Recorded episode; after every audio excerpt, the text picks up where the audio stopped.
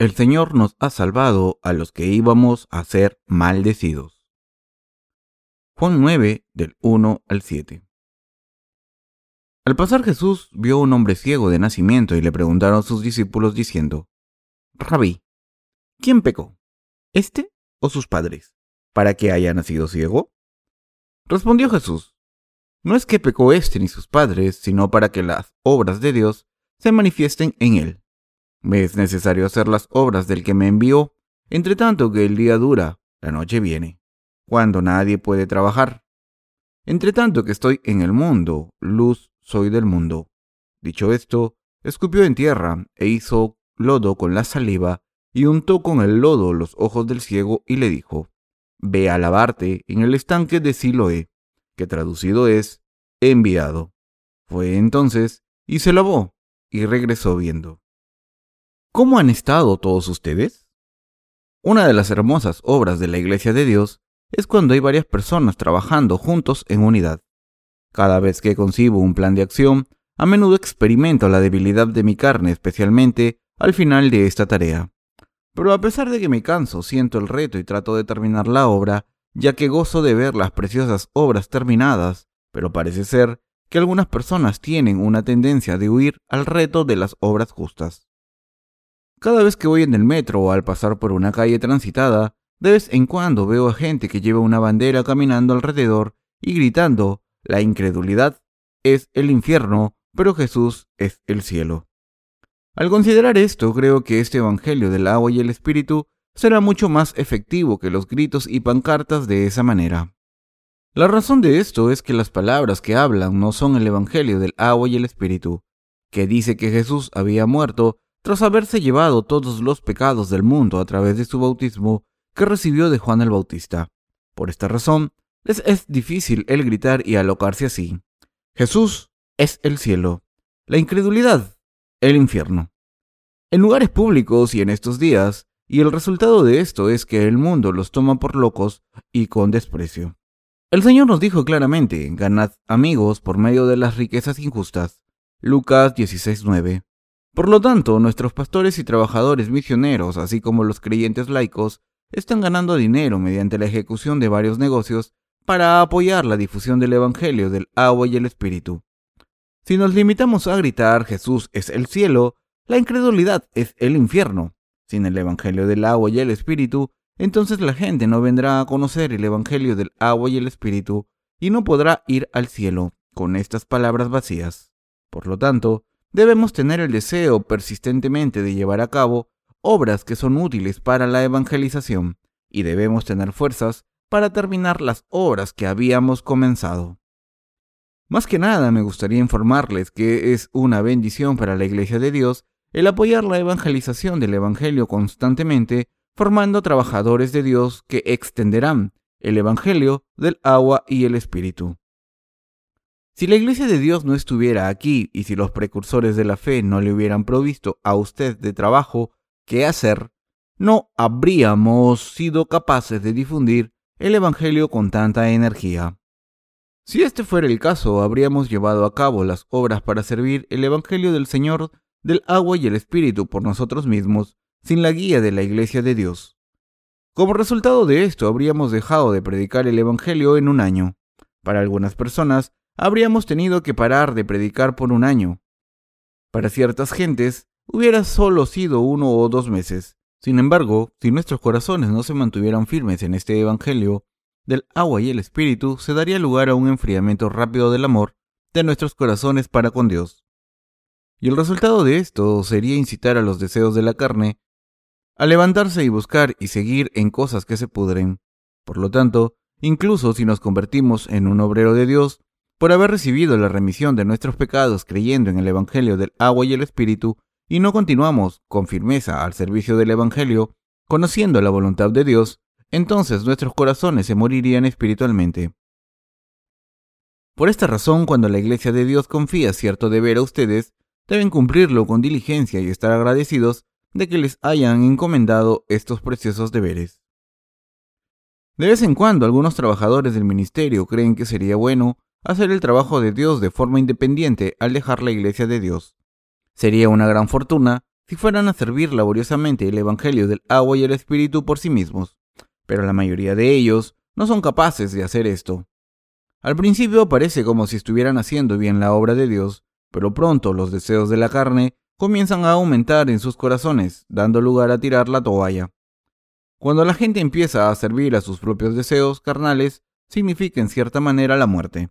Por lo tanto, me dirijo a todos los pastores, obreros misioneros y todos los que son fieles en la ejecución de la obra de Dios dentro de la iglesia, que por favor permanezcan dentro de la iglesia que sirve al Evangelio del agua y el Espíritu hasta el final, dando las gracias a Dios.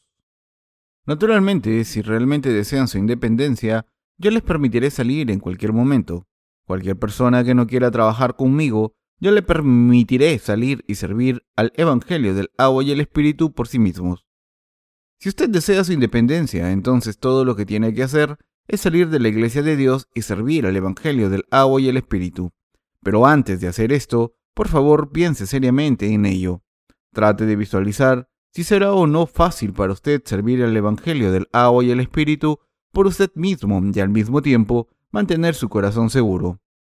Solo así empezará a darse cuenta de lo bendito y alegre que es trabajar en unión con los compañeros de trabajo en la iglesia de Dios.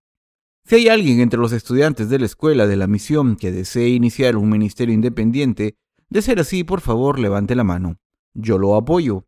En cuanto a los buscadores de la satisfacción de mente estrecha, que desean no tener que preocuparse de poner comida en la mesa y ser bienvenidos como pastores con coches de lujo y recibir una gran cantidad de dinero como honorarios, sería mejor para el ministerio si los enviáramos en esa dirección.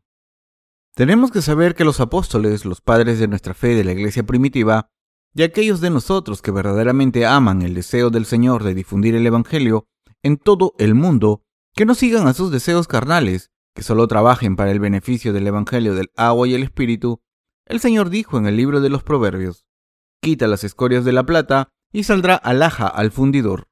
Proverbios 25.4. Como en estas palabras, si no refina la plata, no obtendrá joyería útil. También en caso de que vayan a dejar la plata en su forma original, solo será un pedazo de alguna plata sin tener uso en particular. Cucharas de plata, broches para el cabello de plata, coronas de plata, etc. Son cosas creadas por la fusión y refinación en plata pura. Del mismo modo, después de haber nacido de nuevo creyendo en el Evangelio del agua y el Espíritu, debemos pasar por una cantidad suficiente de capacitación de Evangelio del agua y el Espíritu, a fin de que la escoria y las impurezas se puedan quitar de nuestros corazones. Nadie es capaz de eliminar esta escoria de su corazón todo por sí mismo. Estando de todo corazón con el Señor, usted se convierte en una herramienta útil a través de Él. Por lo tanto, solo después de la eliminación de nuestra codicia carnal, podemos a través de la Iglesia ser disciplinados para hacer las labores encomendadas por Dios. Tengo que ser honesto, hay veces en que me exaspera cuando veo a los trabajadores dentro de la iglesia. Entre la gente, especialmente entre los más jóvenes, se ven tan frágiles como corderos. Parecen como si se fueran a morir, si se quedaran solos, pero si se les da alguna orientación, sobrevivirán y vivirán. También hay gente que no se da cuenta de la importancia y de lo agradecidos que deben estar de hacer esta preciosa labor de Dios dentro de la iglesia. Al hacer esto, no se dan cuenta del hecho de que se están muriendo por haber caído en los deseos de la carne. Es frustrante para mí espiritualmente, pero no se darán cuenta de nada por mis enseñanzas. Por tanto, les dejaré solos hasta que no se den cuenta de ello por sí mismos. Había un hombre que nació ciego. Leamos la palabra en el Evangelio de Juan capítulo 9. Nos dice que cuando Jesús andaba con sus discípulos, vio a un hombre que era ciego de nacimiento. Los discípulos de Jesús le preguntaron si era por el pecado del hombre o de sus padres lo que le había causado la ceguera. A esta pregunta, Jesús respondió, No fue por el pecado de él ni por el de sus padres lo que le causara la ceguera, sino para que las obras de Dios se manifestaran en él.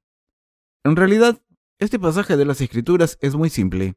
Jesús y los discípulos vieron a un hombre ciego y los discípulos le preguntaron a Jesús por la razón. Jesús les contestó que el hombre haya nacido ciego no se debió a que haya pecado él ni que sus padres pecaran, sino más bien que la obra de Dios se manifestara en él. Esta palabra hablada por Jesús significa todos los que nacieron como pecadores pueden verdaderamente nacer de nuevo al recibir de Él el Evangelio del agua y el Espíritu. En realidad, para comprender correctamente este relato debemos darnos cuenta de por qué el Señor nos había dado a todos el Evangelio del agua y el Espíritu. En otras palabras, debemos conocer la intención del Señor que nos fue mostrada en el Evangelio del agua y el Espíritu. Así, con el fin de que usted entienda el sentido del pasaje de las Escrituras de hoy, primero es necesario que nazca de nuevo creyendo en el Evangelio del agua y el Espíritu. De lo contrario, la verdad siempre se ocultará lejos de usted. En el libro de Romanos está escrito, Así que, como por la transgresión de uno vino la condenación a todos los hombres, de la misma manera por la justicia de uno vino a todos los hombres la justificación de vida. Porque así, como por la desobediencia de un hombre los muchos fueron constituidos pecadores, así también por la obediencia de uno los muchos serán constituidos. Romanos 5, del 18 al 19. De acuerdo a esta verdad escrita en la Biblia, somos los descendientes de Adán y Eva que habían cometido el pecado. Por lo tanto, debido a esto hemos nacido como pecadores, habiendo heredado el pecado. Nos convertimos en pecadores porque nacimos con el pecado y nuestros descendientes, después de nosotros, también se convertirán en pecadores. Se nos dice que los pecadores son hereditarios, por lo que todo el mundo sin duda se convierte en un pecador. Pero, ¿qué es lo que el Señor está tratando de decirnos hoy? Nos está diciendo que no se debe a que este hombre o sus padres hayan cometido el pecado, sino más bien que Dios quería mostrar sus obras a través de él. Así, podemos ver en la palabra que dice que el pecado de un hombre, Adán, había hecho que muchas personas se convirtiesen en pecadores, es cierta. La Biblia dice que así como a través de una ofensa del hombre se había conducido a muchas personas a convertirse en pecadores, todos nacen con pecado. Pero la Biblia también dice Así que como por la transgresión de uno vino la condenación a todos los hombres, de la misma manera por la justicia de uno vino a todos los hombres la justificación de vida. Romanos 5:18. Así podemos ver que Dios había deseado mostrar su gloria a través de ese pecador ciego. La palabra del Señor nos está diciendo que las obras de Dios deben ser manifestadas en él. Incluso antes del nacimiento de Adán y Eva, Dios había planeado borrar los pecados de la humanidad por el Evangelio del agua y el Espíritu en Jesucristo, su Hijo. Originalmente era la voluntad de Dios hacer a la humanidad hijos de Dios. Por esta razón, aún antes de que alguien naciera e incluso antes de que Adán y Eva nacieran, ni cometieran ningún pecado debido a la tentación de Satanás, Dios había planeado el Evangelio del agua y el Espíritu con el propósito de salvarnos de los pecados y entonces adoptarnos como hijos suyos. A través de Juan el Bautista, el representante de la humanidad, Dios había transferido a Jesús todos los pecados de la humanidad cuando fue bautizado, y Jesús habría de pagar el precio por todos los pecados de la humanidad. Todas las personas nacen con el pecado, todas las personas nacen pecadores, no porque ellos mismos o sus padres hayan cometido pecado, sino porque Dios Padre les había hecho nacer como pecadores con el propósito de hacernos su pueblo en su Hijo Jesucristo. Por lo tanto, como este hombre ciego, Dios nos hizo nacer espiritualmente ciegos. Por supuesto, existen aquellos que son físicamente ciegos de nacimiento, pero cuando nos miramos en un sentido espiritual, estamos ciegos de nacimiento y no podemos ver el Evangelio del agua y el Espíritu.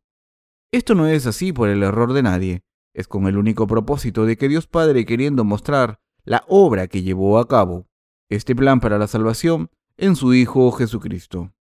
Leamos el Evangelio de Juan capítulo 9 versículos 6 y 7 juntos. Dicho esto, escupió en tierra e hizo lodo con la saliva y untó con el lodo los ojos del ciego y le dijo, Ve a lavarte en el estanque de Siloé, que traducido es enviado. Fue entonces y se lavó y regresó viendo. Después de anunciar que él era la luz de este mundo, escupió en el suelo e hizo lodo con la saliva, y con esta arcilla untó los ojos del ciego y le dijo que fuera a lavarse al estanque de Siloé. Entonces el ciego se lavó los ojos con esa agua y regresó viendo. ¿Qué significa esto? Significa que a través de la ley de Dios, el Señor hizo darse cuenta a los pecadores de su pecado, y a través de esto, ellos recibieron la salvación, regresando al Señor a través del Evangelio del agua y el Espíritu dado por Dios. Cuando Jesús iba ya a curar al hombre ciego, escupió en el suelo y con esta mezcla hizo lodo, y luego untó los ojos del ciego con esa arcilla húmeda. Desde una perspectiva humana, esto sería una acción insultante y degradante. Sin embargo, ser ciego es suficientemente degradante. Entonces, Jesús hizo lodo con el polvo de la tierra y le ungió los ojos con ella. Luego dijo al ciego que fuera a lavarse al estanque de Siloé. El milagro es que aquellos que hayan conocido y obedecido al Señor serían sanados de sus enfermedades, sin importar cuáles fueran. En lugar de quejarse como Jesús le ungía los ojos con la arcilla mezclada con la saliva, el ciego se fue al estanque de Siloé y se lavó los ojos en silencio y obediencia, según la orden del Señor. Entonces a este hombre ciego le fue restaurada la vista y fue capaz de tener muy buena vista. Yo insisto en algo aquí. Este pasaje de la Escritura no nos dice que si obedecemos bien, recibirán muchas bendiciones. Líderes dentro del cristianismo dicen a sus seguidores que si ellos obedecen y ofrecen sus diezmos bien, recibirán muchas bendiciones y que si ofrendan grandes sumas de dinero, tomando un préstamo por fe, sus negocios prosperarán más allá de sus más salvajes sueños. Tenemos que saber que todos son mentirosos. El Señor nos dijo claramente aquí que nuestros ojos espirituales se abrirían si queremos escuchar, entender y creer bien el Evangelio del agua y el Espíritu. Definitivamente, no dijo que nuestros ojos espirituales se abrirían si ofrecemos nuestro dinero.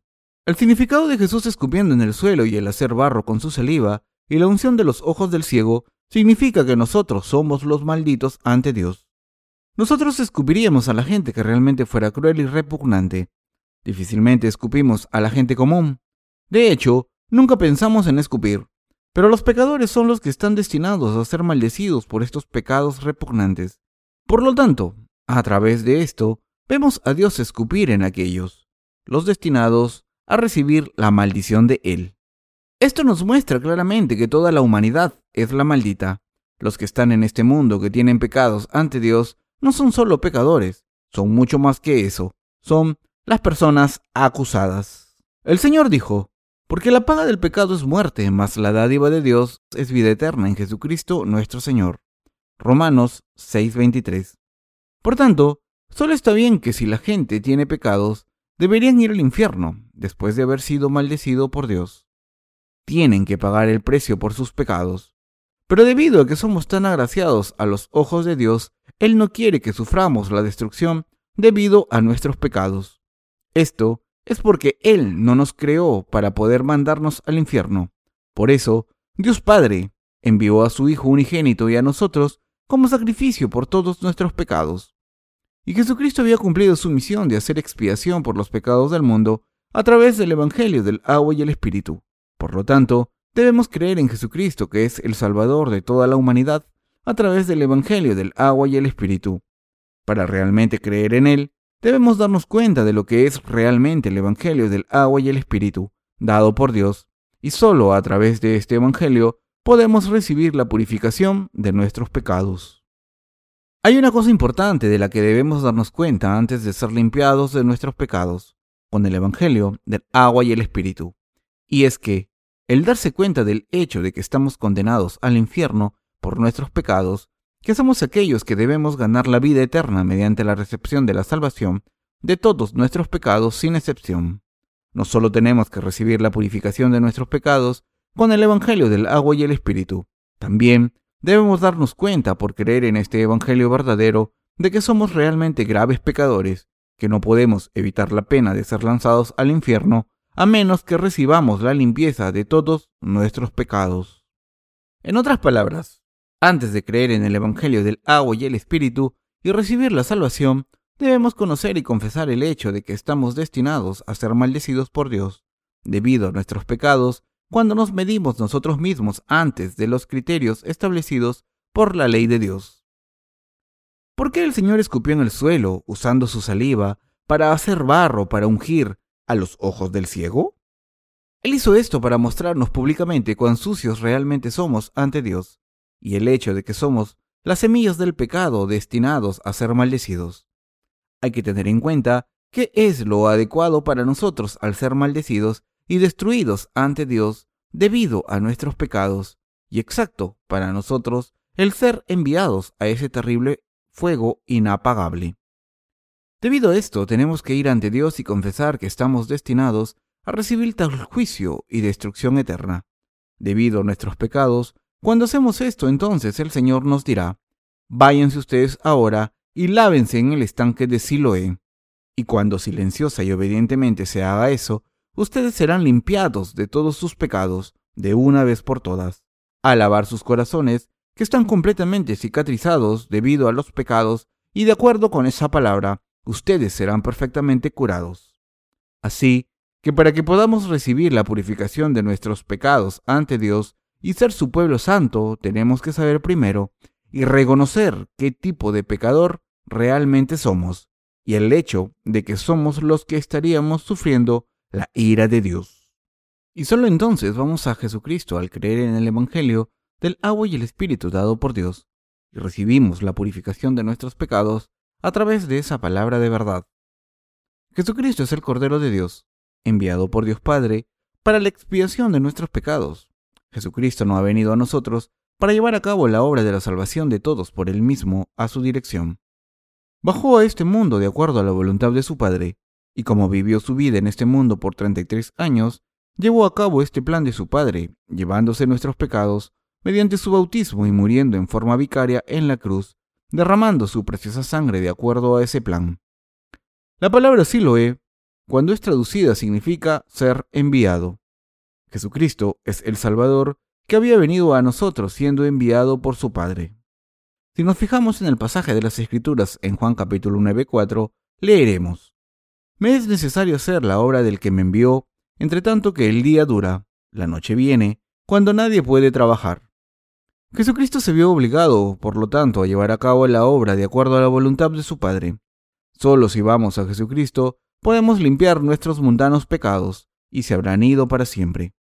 Para ello, primero debemos darnos cuenta de que somos de hecho los sucios y que tenemos pecados. Y cuando vayamos ante Jesucristo debemos recibir la purificación de nuestros pecados creyendo en el Evangelio del agua y el Espíritu dado por Dios. ¿Qué es esta agua que se menciona en el Evangelio del agua y del Espíritu? Es el bautismo de Jesús. Debemos darnos cuenta de la verdad bíblica de que Dios Padre hizo un llamamiento a Juan el Bautista como el sumo sacerdote y el representante de la humanidad, donde fue instruido para colocar todos los pecados de la humanidad en Jesucristo a través de su bautismo que se realizó en forma de imposición de manos. De esta manera, Juan el Bautista bautizó a Jesucristo el Salvador, que había recibido vicariamente el juicio por todos nuestros pecados al ser crucificado. Al creer en Cristo Jesús que había llegado por el Evangelio del agua y el Espíritu, podemos ser limpiados de todos nuestros pecados y mirar hacia el amor de Dios con la vista sanada. Esto significa que por la fe recibimos la remisión de nuestros pecados y sólo así se permitirá llamar a Dios Abba Padre.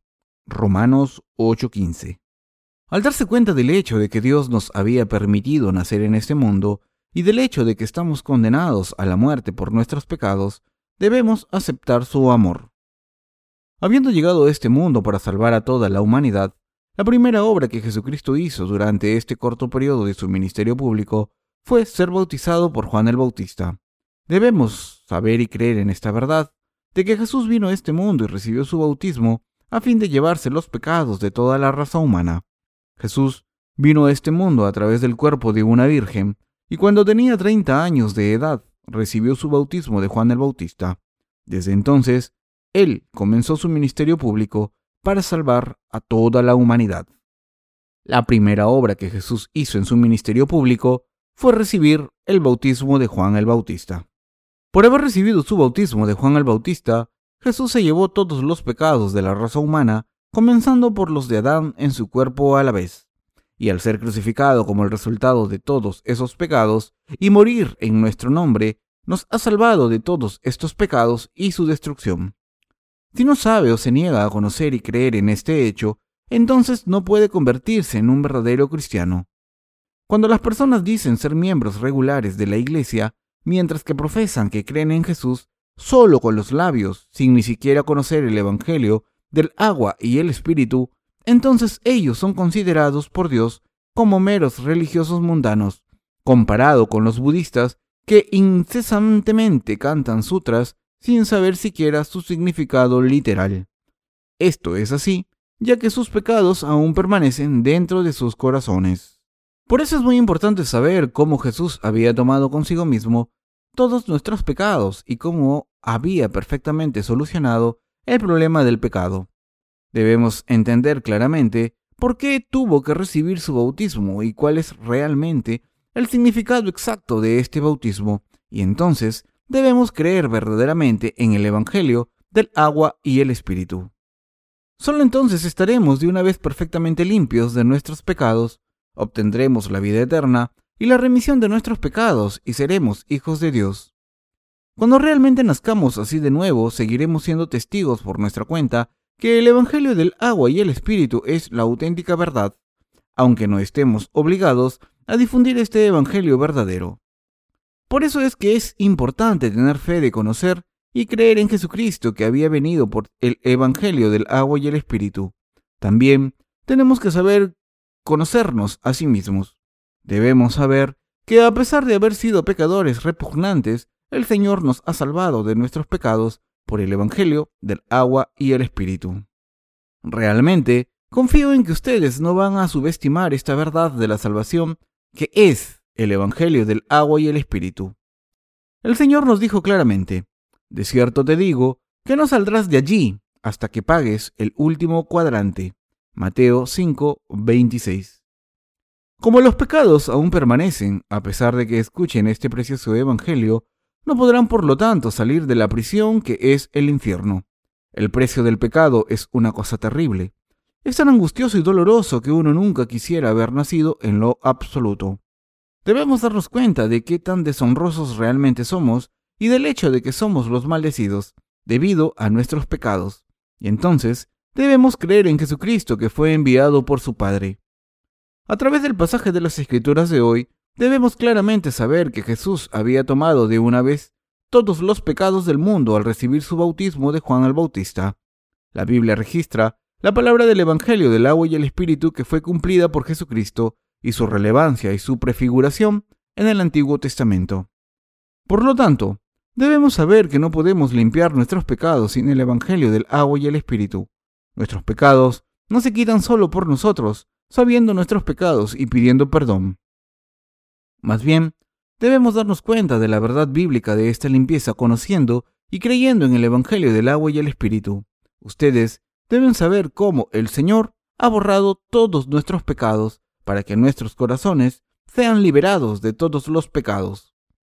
Nuestros pecados no son limpiados al pedir perdón cada vez que pecamos, pero a pesar de esta verdad bíblica, muchos cristianos están orando a Jesús equívocamente. Ellos continuamente ofrecen sus oraciones de arrepentimiento sollozando y pidiendo perdón y diciendo que ellos han hecho mal. La verdad es que no recibimos el perdón de los pecados de esta manera. Estamos perdiendo el tiempo. Más bien, Debemos creer en, el hecho de que Jesús ha borrado todos nuestros pecados por haber recibido su bautismo de Juan el Bautista y haber derramado su sangre en aquella cruz. El Señor no borra nuestros pecados con solo el derramamiento de su sangre en la cruz. La verdad de la Biblia es que, porque Jesús había tomado nuestros pecados al recibir su bautismo de Juan el Bautista, Él recibió el juicio por todos nuestros pecados vicariamente. Jesús había tomado realmente todos nuestros pecados. Sin embargo, la gente está aún espiritualmente ciega porque todavía sigue con su ayuno, ofreciendo oraciones de arrepentimiento y ruega a pesar de no saber ni siquiera cómo ser completamente remitidos de sus pecados. Por eso, el Señor dice que son los ciegos de nacimiento. Obtenemos nuestra salvación cuando creemos en Jesús, que vino por el Evangelio del agua y el Espíritu, lo que es el fundamento de nuestra fe. Pero esta base de la fe no se logra tan fácilmente. Usted realmente no sabe lo difícil que es establecer la base de la fe. Jesús vino a este mundo y con el fin de salvar a usted y a mí de los pecados del mundo, tuvo que trabajar sin descanso durante 33 largos años. Lo que estoy tratando de decir es que este trabajo no es algo tan simple como muchos lo hacen parecer. Con el fin de darnos el Evangelio del agua y el Espíritu, Jesús tuvo que tomar todos los pecados de la humanidad a través de Juan el Bautista, que fue su representante y fue clavado en la cruz y murió allí, en lugar de nosotros, donde pagó completamente con su vida. De este modo nos salvó de todos nuestros pecados, maldiciones y destrucción. Si fuéramos capaces de condensar todas las acciones justas de Jesús en una sola frase, podríamos decir esto. Jesús nos salvó del pecado del mundo por el Evangelio, del agua y el Espíritu. Por lo tanto, debemos saber plenamente qué es en realidad el agua mencionada en la Biblia, quién es el Espíritu Santo en realidad y cuál es en realidad la verdad que nos salvó de nuestros pecados, y entonces debemos creer en este conocimiento. Dicho de otro modo, debemos conocer y creer en la obra del Señor que ha cumplido por nosotros con el Evangelio del agua y el Espíritu. Tras haber el Señor cumplido toda esa obra perfectamente, Él fue resucitado y ascendió al reino eterno, pero los discípulos se quedaron atrás, en la tierra. Ellos no eran otros que los apóstoles y sus seguidores de la iglesia primitiva. La palabra apóstol quiere decir los enviados. Cuando todos los apóstoles originales habían muerto, los padres de la iglesia se convirtieron en los líderes de la misma, pero por desgracia, el Evangelio del agua y el Espíritu fue desapareciendo con el paso del tiempo. En realidad, no será una exageración decir que el Evangelio del agua y el Espíritu fue exterminado totalmente de este mundo con la declaración del Edicto de Milán en el año 313 después de Cristo. Pero alabado sea el Señor en este tiempo y era, que ha establecido otro fiel grupo de personas que han heredado esta misma fe de los apóstoles originales. Estas personas de Dios no son otros que usted y yo. Nosotros juntos estamos predicando presentemente el Evangelio del agua y el Espíritu en el mundo entero. Estamos en este momento difundiendo este Evangelio del agua y el Espíritu a 6.500 millones de personas de este mundo. Somos los defensores del Evangelio, del agua y el Espíritu, y estamos llevando a cabo las obras de Dios a toda la gente del orbe. Debido a que el Señor nos envió, estamos haciendo obediente y fielmente su obra. Y así, para todos aquellos que todavía no han encontrado al Señor verdaderamente, y como resultado de ello todavía tienen pecado, busquen y encuentren lo más pronto posible alguien de las gentes nacidas de nuevo, verdaderamente, que saben la verdad del Evangelio, del agua y el Espíritu. Debido a que estas personas son las que han sido enviadas por Dios, cuando las encuentren, escuchen el Evangelio del agua y el Espíritu y crean en él. Ustedes serán limpiados de todos sus pecados y obtendrán la vida eterna. Para ello, deben rechazar sus pensamientos, aprender toda la verdad paso por paso y obtener respuestas a sus preguntas. Solo entonces el problema de nuestros pecados será resuelto. Esto es lo que este pasaje de las Escrituras nos está diciendo. Dice que nosotros, los que hemos conocido al Señor y hemos a través de Él recibido la bendición de la remisión de los pecados, somos los que hemos venido a ver al mundo y a Dios, habiendo tenido la vista sanada, y somos también los que hemos venido a recibir la bendición que fue llevada a cabo por el Señor. Queridos compañeros creyentes, el hombre ciego fue enseguida al estanque de Siloé, donde se lavó, y a continuación regresó con su vista ya sanada. El lavado es un acto de limpieza de sacar las inmundicias. Dicen que la muerte es el fin de todo, pero esto no es cierto. Para los justos, allí les espera el cielo eterno, pero para los pecadores les espera el juicio por los pecados en el fuego eterno del infierno.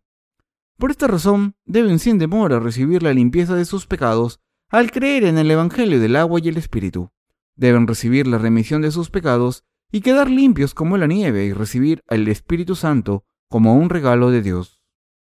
Para obtener la salvación de nuestras almas deberíamos reunirnos con aquellos que ya han conocido la verdad del Evangelio del agua y el Espíritu, y con el corazón abierto para aprender, escuchar cuidadosamente lo que nos dicen acerca de esta verdad, y, entonces, creer en Él con todo nuestro corazón. Dios nos ha dado la verdad del agua y el Espíritu. Ha permitido que nosotros, quienes habíamos sido ciegos espiritualmente, antes de conocer a nuestro Señor Jesucristo, que había llegado por el agua y el Espíritu, y no solo nos permitió el conocer la verdad del Evangelio también nos permitió creer en él y verdaderamente nacer de nuevo.